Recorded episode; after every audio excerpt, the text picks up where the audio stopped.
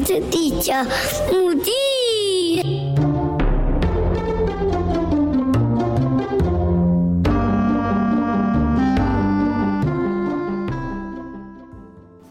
Hello，大家好，欢迎收听本周的外星孩子地球日记。今天呢，因为地球妈妈在创作者的群组上看到有一个创作者 Sub 有种 Subway，他们呢放了一个知名 VTuber 一个恶心的言论去意淫女童的一个言论的截图。那之后呢，开始了一连串创作者大家的一些讨论。那大家其实都蛮气愤的，然后也都表示说，身为一个有群众支持的人物，怎么能够留下这么可怕、充满歧视及性暗示的言论？那当然，身为妈妈身份的地球妈妈是相当严厉的去谴责这样的行为。那也看到很多就是创作者也纷纷的去检举，然后然后也在自己的 IG 社群上面去发一些动态，表示这样的行为真的是非常的可恶，也非常的可怕。那在看到这样的言论充斥在各种社群平台上，实在是让人会很担忧。看到底下有些。支持这种可怕的闹恋童癖的言论，或是带有歧视性啊，或者是色情暗示等等的一些言论，我真的有在思考说，那到底是是什么样的原因造成的？那我们的社会到底怎么了呢？然后这些人他们到底怎么了？那我今天呢，找了地球爸爸，我们以家长的身份来看待这件事情，也想借由这个主题来跟每个家长做分享。当我们看到这样的言论时，要怎么样来做处理，以及如何从小教育起正确的性教育、性知识及性观念。以及孩子要怎么样去保护、尊重自己及他人的身体？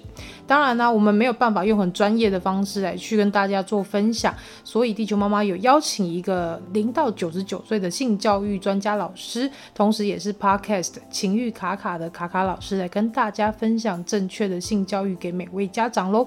那我们先来欢迎地球爸爸。Hello，各位。Hello，地球爸爸。我相信啊，就是很多。爸妈对于孩子提问有关于自己的身体性器官，一定会觉得很不知所措，然后也不知道怎么回答，所以呢，更可能就会含糊带过啊，或是直接拒绝回答。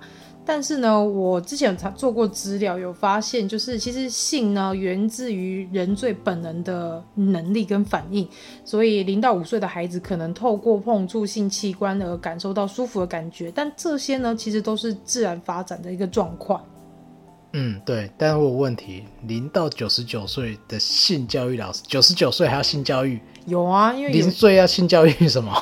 如果你有去看那个情欲卡卡他的 IG 的话，他其实上面有分享很多，像老人家可能我们会觉得说啊，他都已经这么老了，不需要什么性性教育或是性知识。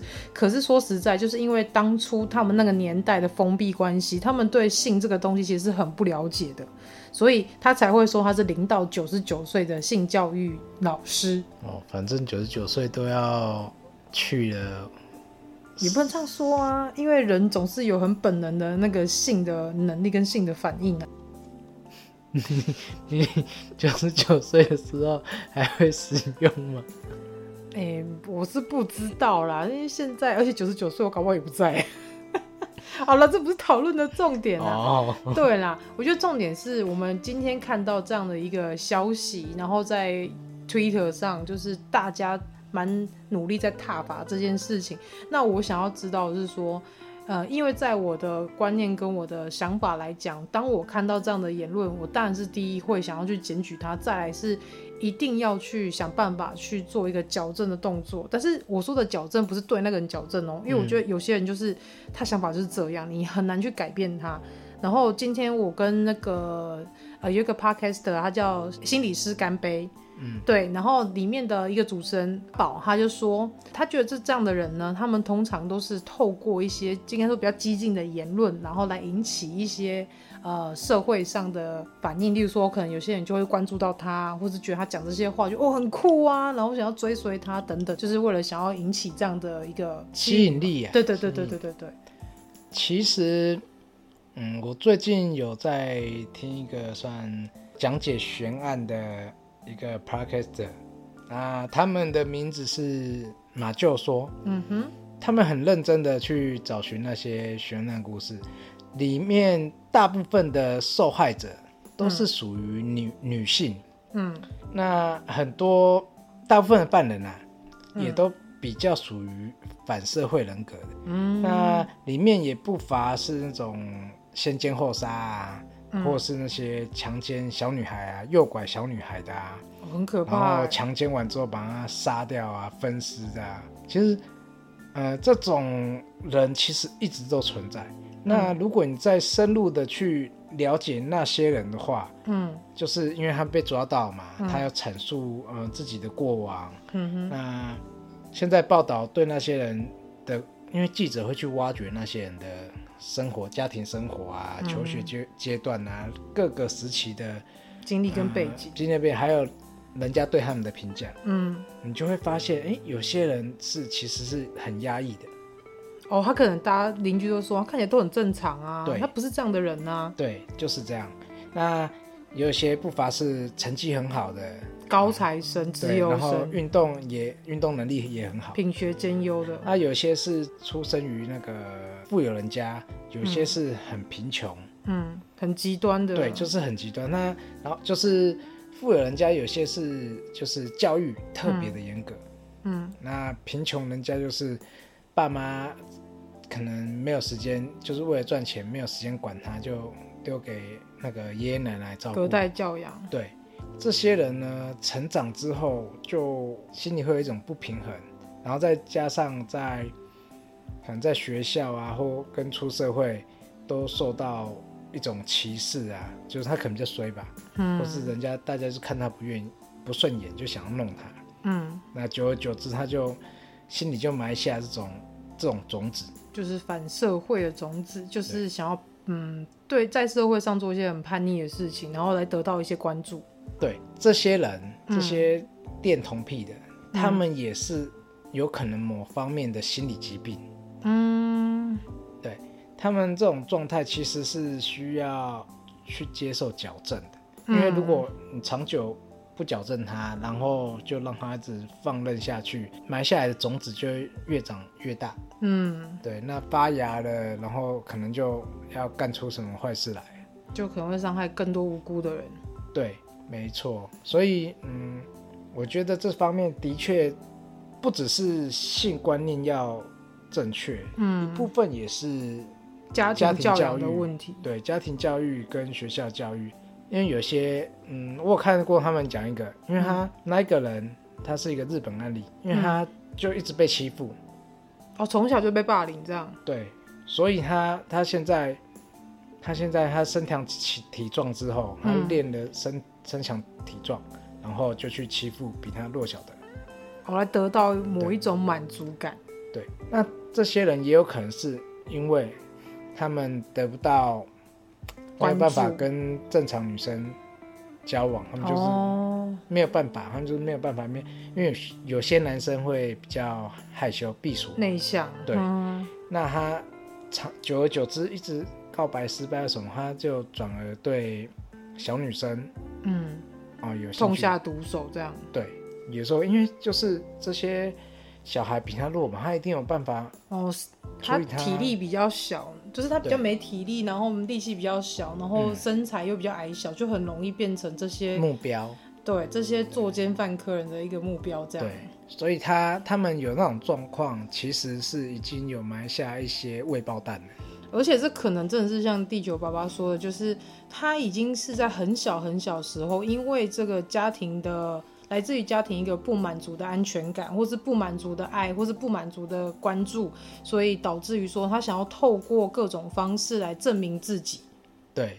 所以，但是他就走偏了。例例如说，应该这样讲好了，所以我才会一直跟很多家长，或甚至是说有聊天过的一些创作者，我们都会去聊一个东西，就是我们会认为，就是孩子从小的家庭教育真的很重要，因为如果家长没有给孩子。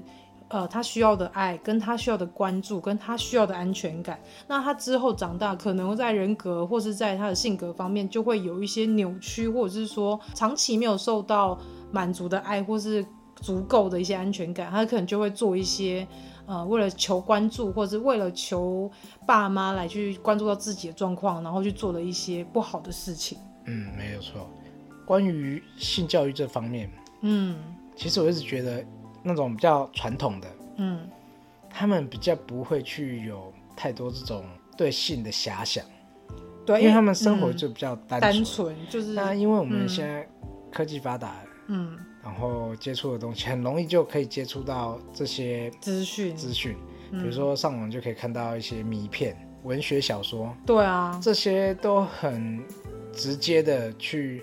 对你的性教性观念去做到一个冲击，嗯，对，对，因为嗯，看古代没有那么比较不会有那么多强奸事件，你知道吗？哦，你以前其实以前比较淳朴，以前例如说真的有文学，顶多就像《金瓶梅》呀，对，其实一点不是，啊，对啊，就是。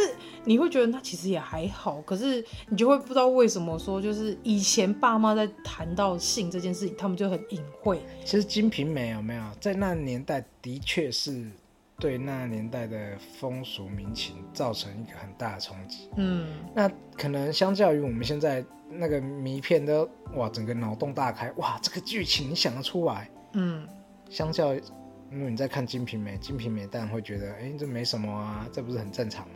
而且说实在，以前的女生在应该说国中的时候，我们会以我们那年代来讲哈，嗯、我们会接触到有关于性方面的，是从第一是从教科书嘛，就是从健康教育上面。第，我还记得第十二章、第十三章还第十三章、第十四章。有些老师会跳过、啊。对，所以因为我觉得第一是从老师他在教育的时候，他也选择去很隐晦的去把这件事情就是把它跳过，然后带过。对，然后再来呢，就是。我们这些国中的女生或国小女生或看字的女生，会去去呃，会去从文学中去了解这件事情。例如说，以前很盛行的言情小说，嗯、或是漫画，因为以前的漫画它不会标示它是十八禁，但是你看到可能会有亲亲搂搂抱抱，可能还有进一步有一些呃性性暗示，或者是有一些性交的过程，你就会觉得哦，原来这个是长大大人会做的事情，这样你就会从这些。并不是从正确管道上面去得知这些有关性的知识。对，就是因为我们社会变开放了，资讯传播变发达，所以我们接触的越多，大家嗯、不了解的东西也越多。像现在很可怕，你不知道，呃，应该说现在很可怕的是小朋友，因为他们都会接触手机、三 C、平板电脑等等的。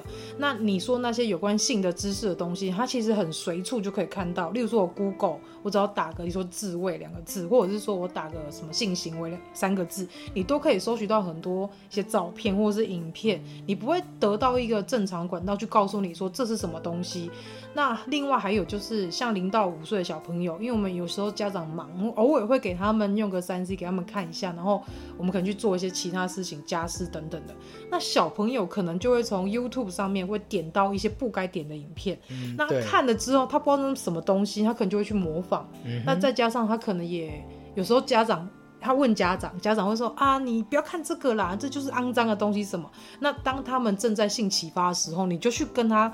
否决掉这些事情，那他可能会觉得，那爸妈不讲，我就自己去找，我自己去查，对啊，那反而会造成一些，我觉得对小孩来说，他们会造成一些错误的性知识，或是错误的性观念。嗯，对，会多少多多多少少啊。其实，嗯，如果你没有一个正确的观念跟知识去去了解的话，你就变成一知半解，那就透过身体力行的方式去了解。就所以现在很多国小国中就已经最可怕的是幼稚园。之前有看过有一些新闻是幼稚园小朋友小男童，然后他就去欺负女生，就是去摸女生的、呃、女同学的下体啊，去摸女同学的胸部等等的。嗯，那就是有这样层出不穷的新闻事件，所以我才觉得，身为家长对性这个方面的知识，其实是要。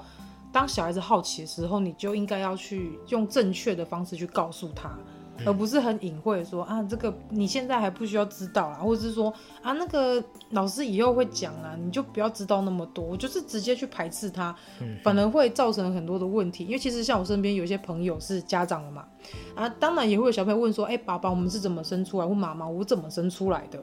那以前的传说就会说什么啊，你就是什么一只送子鸟送来的啊，要不然就是说啊，你就是从石头蹦出来的啊，孙悟空嘞，或是直接说啊，你就是从垃圾场捡回来的啦。哦，对，真的，我爸刚刚跟我讲过，对，伤害真的很大。对，你看，你用用一个错误的方式去跟孩子说，那孩子他就会有一个错误的观念是啊，原来我是从垃圾场捡回来，或者说啊，原来我是一只鸟送过来的。他们就会有一种很奇怪的观念，那其实对小孩的影响是蛮大的，嗯，就是他会有一种心理，呀，原来我不是你们的小孩，原来我是被捡来的。对，那个伤害真的很大。我那时候真的是因为这件事情，在我妈回来的时候崩溃，抱着我妈，就是跟她哭诉，爸爸说我是垃圾装，垃圾堆里面捡回来的。哦，那一幕我到现在还记得。我觉得很可怕，可是我这刚刚在回想，我以前有没有问过我爸妈这个问题？好像没问过，但是我只知道我妈都会跟我说，女生就是要洁身自爱，你没有结婚就不可以随随便便给别人。虽然她这观念，嗯，没有错，但是我也觉得没有很对，因为身体是你自己的，嗯、你必须得如何呃想说如何要去保护自己。嗯，对。但如果你现在毕竟现在开放社会嘛，嗯，如果你想要跟你喜欢的人发生关系，那只要是你情我愿啊，我其实都觉得还可以。还有一个重点是你的身体是不是够成熟，可以去做这件事情？哦，对，对，对，因为真的看太多什么国小、国中，然后就很快就去做性行为，或是。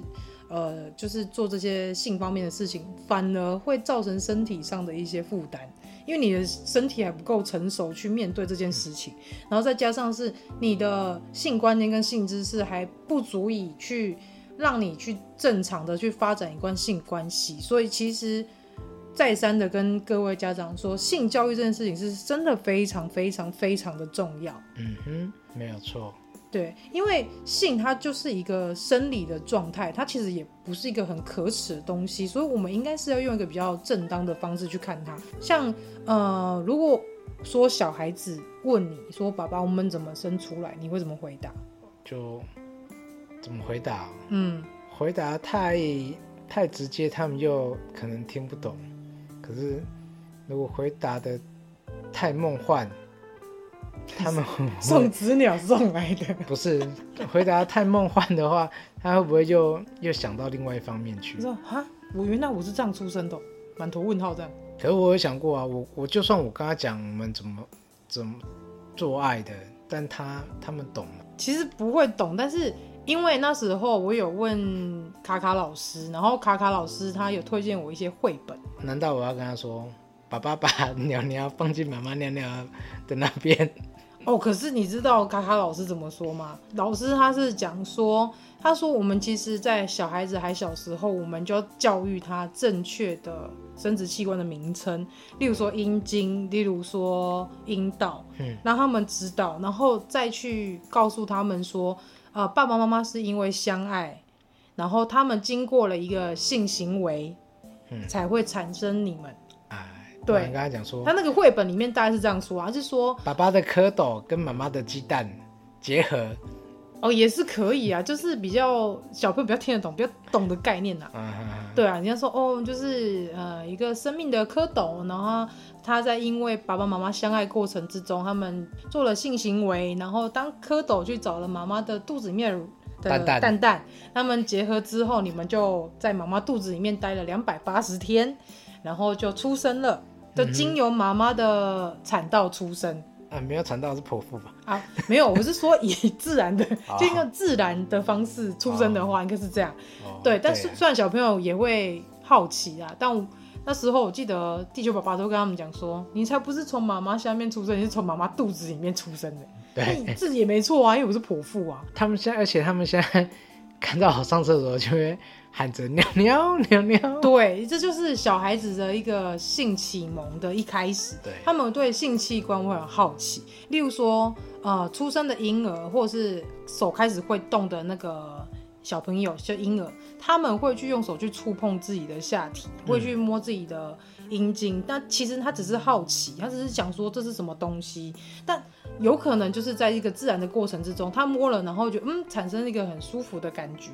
对，所以其实我那时候查资料，小朋友其实刚在肚子里面，他们就有自慰这个行为。对啊，就会。对，所以这是很自然的，然后是很很 natural 的事情。所以我觉得大家不要去把它看得很。肮脏，或是把它看的，就是呃，这就是很禁忌不能讲的话题，这样。嗯、哼哼对，因为我后来有看那个情欲卡卡，他的 IG 上面，他其实有很多教育方式的一个性观念跟性知识，来去跟家长做一些传递。休息一下，马上回来。Hello，喜欢我们外星孩子的地球日记节目的朋友，欢迎 Apple Podcast Mr. Bus。给我们五星评价，并留言给我们哦，并分享给所有的朋友们。如果从不同的平台收听到我们节目的朋友呢，也欢迎到 IG 私讯地球妈妈来跟地球妈妈聊天互动哦。更欢迎家有特殊儿童家长，或是想认识不同特质的朋友呢，还是想跟地球妈妈一起用正能量爆棚的朋友，一起加入赖社群，搜寻地球妈妈战队就可以找到我们喽。例如，他们说上面有讲说，呃，小朋友他在婴儿时期，我们要怎么样去教育他性知识？他说，其实，在婴儿时期就可以教喽。婴儿时期在肚子里面就可以教了，是吗？那是出生的时候，刚出生的时候。但是他强调的是关系，就是身体触碰的那个亲密关系。例如说，当你在抱小朋友的时候，那你会跟他说：“哦，我现在正在抱你呀。”然后如果小朋友哭，我说：“你现在是不是不喜欢我抱你？”那好，我们把你放下来之类的。然后刚才讲说，如果你不舒服，嗯、那我就我们就不能碰你这样。对，例如说我们都会跟小朋友玩，会瘙痒嘛。那例如说可能上到后面他会生气啊，已经很不喜欢了。这时候我们就可以就是可以跟他说：“哦，你是不是已经不喜欢我这样触碰你？那我现在就停止。”嗯哼，就是等于说从婴儿时期就开始灌输他这个观念：你的身体是你自己的，当你不舒服的时候，你就要表达出来。啊，对，因为我觉得这也是非常重要，因为。当小孩子在长大过程中，小孩可爱嘛，大人都会想要去摸他们啊，碰触他们啊，抱他们、捏他们等等的。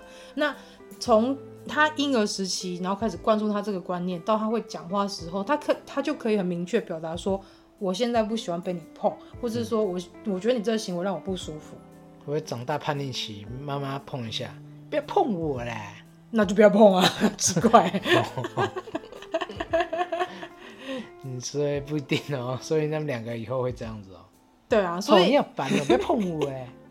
所以像刚刚地球爸爸说，就是 Elton 跟 Colin 他们两个，就是看到爸爸在上厕所的时候，他们会好奇，就是说哎，爸爸尿尿这样。像妈妈我在上厕所的时候，他们也是啊，他们会就是 Colin 跟 Elton 会跑过来，就说哎，妈妈尿尿。然后我这这时候跟他说，妈妈没有尿尿，对，男生才会有尿尿，女生没有尿尿。妈妈有尿尿，爸爸就尴尬了。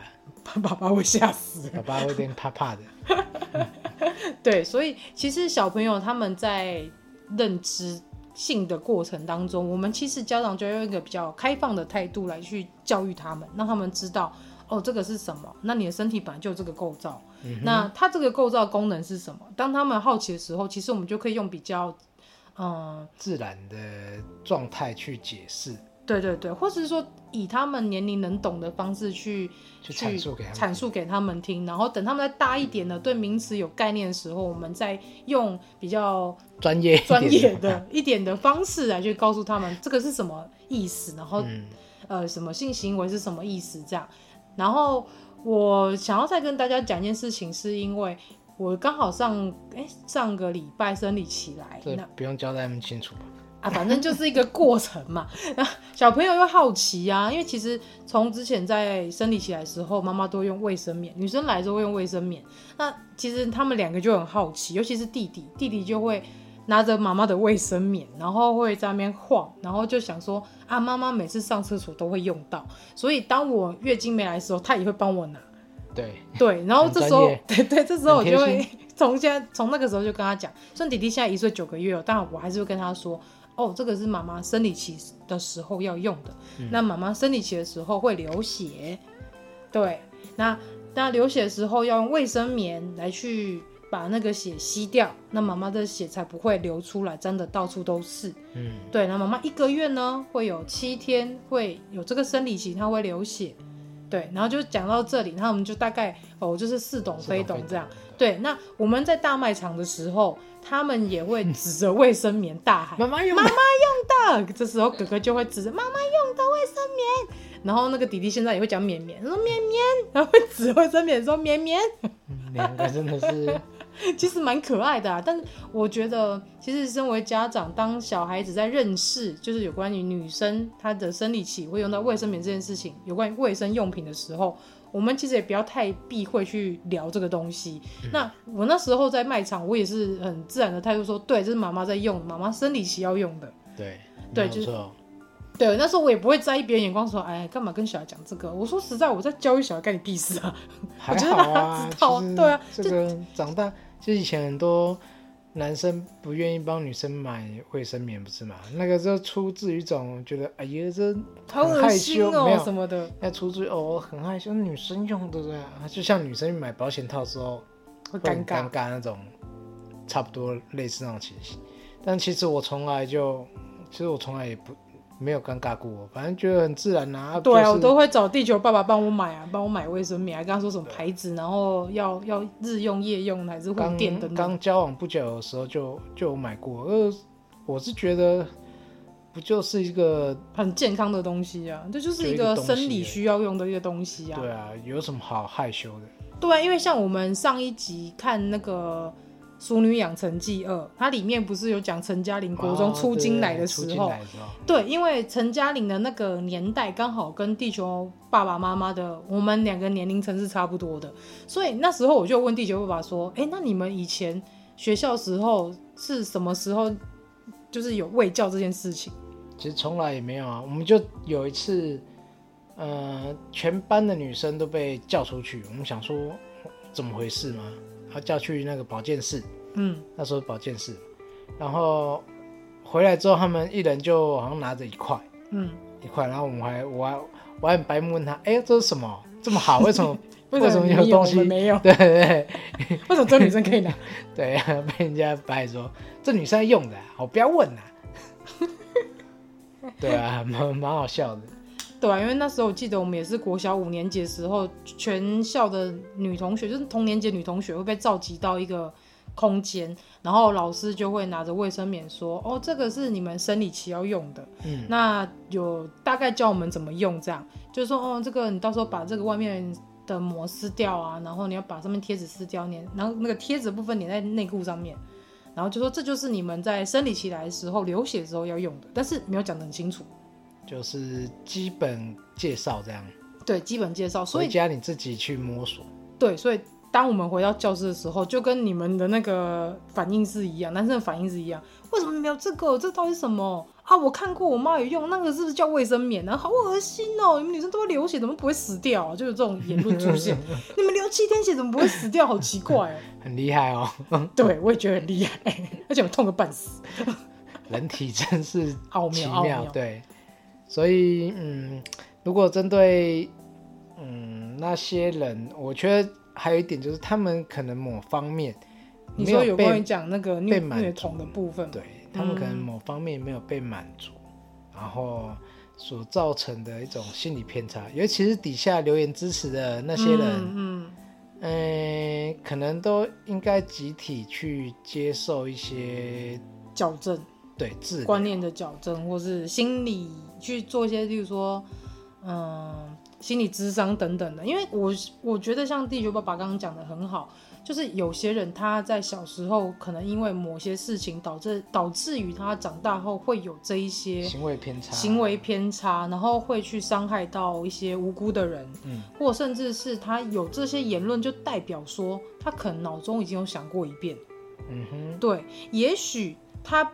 不，嗯，不会去执行这件事，但是当他言论出来做一个煽动的行为之后呢，那可能说者无意，但是听者有意，对，对，听者有心。可能他看了之后，即便他知道你不会这样做，可是他看了之后，搞不好很有感，他就会去做这样的事情，反而是会造成社会上的，我觉得动乱。对，对，对，对，对，对。所以我觉得这一集主要是跟大家说。性教育、性知识跟性关系的这个重要性。嗯，对，大家家长不要避讳去谈这件事情。对，然后顺便也希望大家能一起出声，去谴责那些思想很奇怪的人。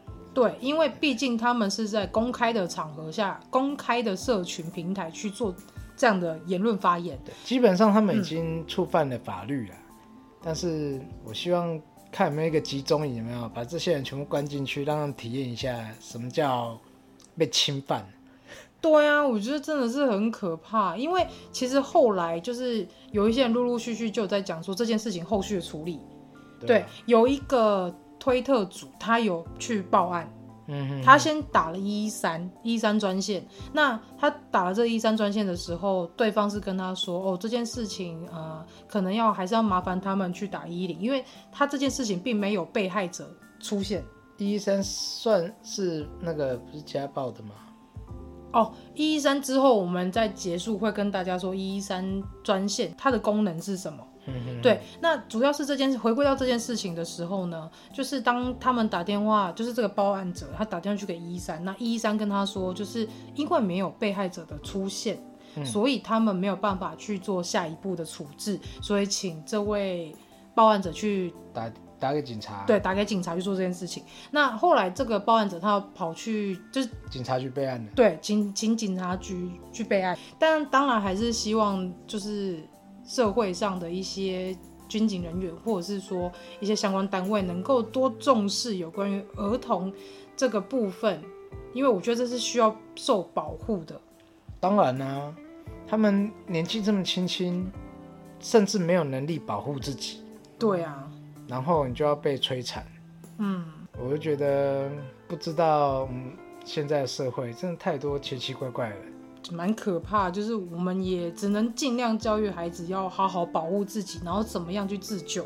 对，毕竟我们自己也是家长，我们自己也有小孩。嗯，假设我们今天我们的小孩遇到这样的状况，嗯，我们该怎么办？我们也会心慌啊。嗯，如果我们去报案，警察也觉得啊，也许他等一下就回来了。你你觉得那种心理是，对不对？我们能承受的吗？对，而且我觉得这个状态是无论性别的，可能一般人会觉得啊，女生比较容易遇到这种事，但是这真的是无论性别。有些男生可能面临强暴，或是面临一些性暴力的状况，也是真的也不是少数，只是比较少人去报道出来而已，或是比较少去把它公开出来。但其实男女比例，我相信。多少还是有差，但是男生可也会遇到，并不是说只有女生会遇到。其实台湾新闻也有报道过男生小男童，嗯，被老师被老师或教练，嗯，做做性侵害这样子，嗯哼，所以，嗯、呃，不管哪个年龄层啊，我们都必须去尊重对方的身体自主权。对，没错，不要因为。你你你自己想爽就就去做任何事情。还有，我觉得其实 A 片产业也有造成一些 错误的一些性知识的传递，应该这样说好了，因为很多人没有去用，他从小没有接触到正确的性教育，对，所以他就利用 A 片来去学习。学习性知识这件事，那导致后面可能就会有一些憾事发生。就就像有些人，如果嗯知识量或或心理状态比较不好的，他们去看了某些不成熟。那些英雄电影，嗯，就幻想着自己是英雄，嗯，然后就出去看到人就把对方幻想成是坏蛋，然后就要去杀他们，嗯，那种其实是一样。其实影片本来做出来，本来就是一种艺术的表现。而且通常以艺术眼眼光去看它，它就是一个艺术。你用什么眼光去看待它，它就是什么东西。所以我觉得，其实，在 NCC 它的审查机制其实也蛮好，它不是会有列什么限制级啊、辅导级啊、普遍级啊。那其实有些辅导级跟限制级，它可能有说十六岁以下或是几岁以下，就是需要家长陪同。我是觉得这件事情很重要，因为当家长你陪伴在旁边跟他一起看的时候，你才能适时跟他解释说这件事情他为什么这样做，或这个人为什么做这样的事情，或是他们现在行为是是在做什么。很多动漫都辅导级，你都要陪着他看。但是尽量比较好啊，等到他们有一个。海贼王，海贼王好像是因为抽烟被禁吧？就是辅导级啊，抽烟啊，然后还有一些现在现在。很多知名的有有血腥的，都把它列为辅导级到限制级。对啊，但这个其实就是我觉得要有一个正确的观念去教育他们，让他们知道说那个只是一个剧情上的需求需要，所以他们去做这样的一个表现。那我们实际上我们在与人相处的时候，或是遇到争执，或是遇到一些呃冲突的时候，我们应该要用怎么样的方式来去解决？嗯嗯嗯。对，嗯，这也没错啦，只是就是，如果大家观念能够强化的话，其实性这种东西就会变得很稀松平常。嗯，就像那些整天在拍 A 片，他们对性这种这种事情，他们就觉得很开放，很没，甚至是没感觉。哦，就是因为嗯了解的太少，接触的太少。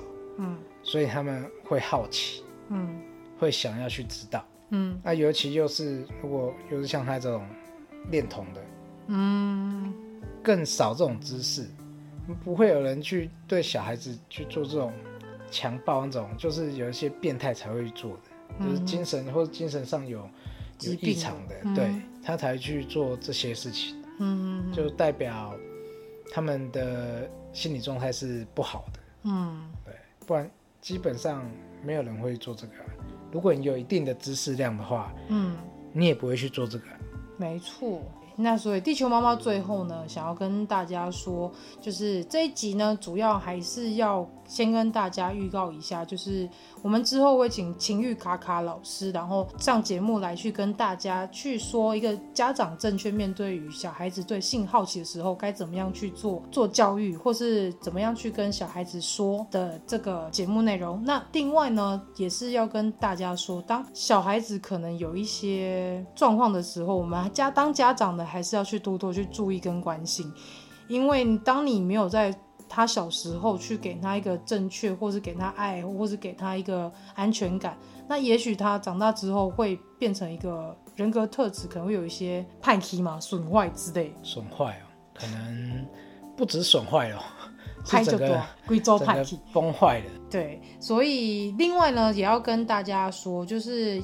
现在我们政府有一个一一三的一个专线，那一一三专线呢，它是一支保护专线，然后是二十四小时全年无休的服务专线。如果说呢有遇到家人啊、朋友啊，或是遭受到家庭暴力的，例如说小孩子可能会遭遭受到一些家庭暴力啊、性侵害或者是性骚扰的困扰。或者是说，我们身为就是路人或者是旁观者，有发现儿童、少年或是老人或是身心障碍者受到身心的虐待、疏忽，或者是说其他严重的伤害，那可能导致一些身心发展的行为的话，我们都可以去拨打这个一一三的专线。嗯哼，所以以上这些都是属于一一三的那个工作。对，等于属于他的那个工作范畴里面。嗯、对，所以如果当大家有发现，或者是说有遇到这样的状况，我们就是去打一一三来去保护自己。还好我们家没有装电话。以前不是都会开玩笑吗？说，对，嗯，那爸爸揍我，我就打一一三。对，对对对，但但我觉得这个还是要跟小孩子说，这真的是当你遇到状况的时候，你就。要去打这支电话去保护自己，但你不能用开玩笑。就今天只是你做错事，然后你你要被处罚，然后你还故意说哦，你打我，我就打一一三。我们还是要做正确的一个。嗯，我会打得更用力吧。你去打。就我们还是要做一个正确的传递。你按一下，我打十下。对。好，以上都是开玩笑，我们我们不会这样子的。嗯、接下来呢，就会有跟情欲卡卡这个 podcast 节目的老师来去做一个正确的性教育传导跟传递。之后，如果家长有兴趣呢，就是请大家关注我们下一集的节目啦。那我们这一集就录到这边结束喽，大家拜拜。大家拜拜。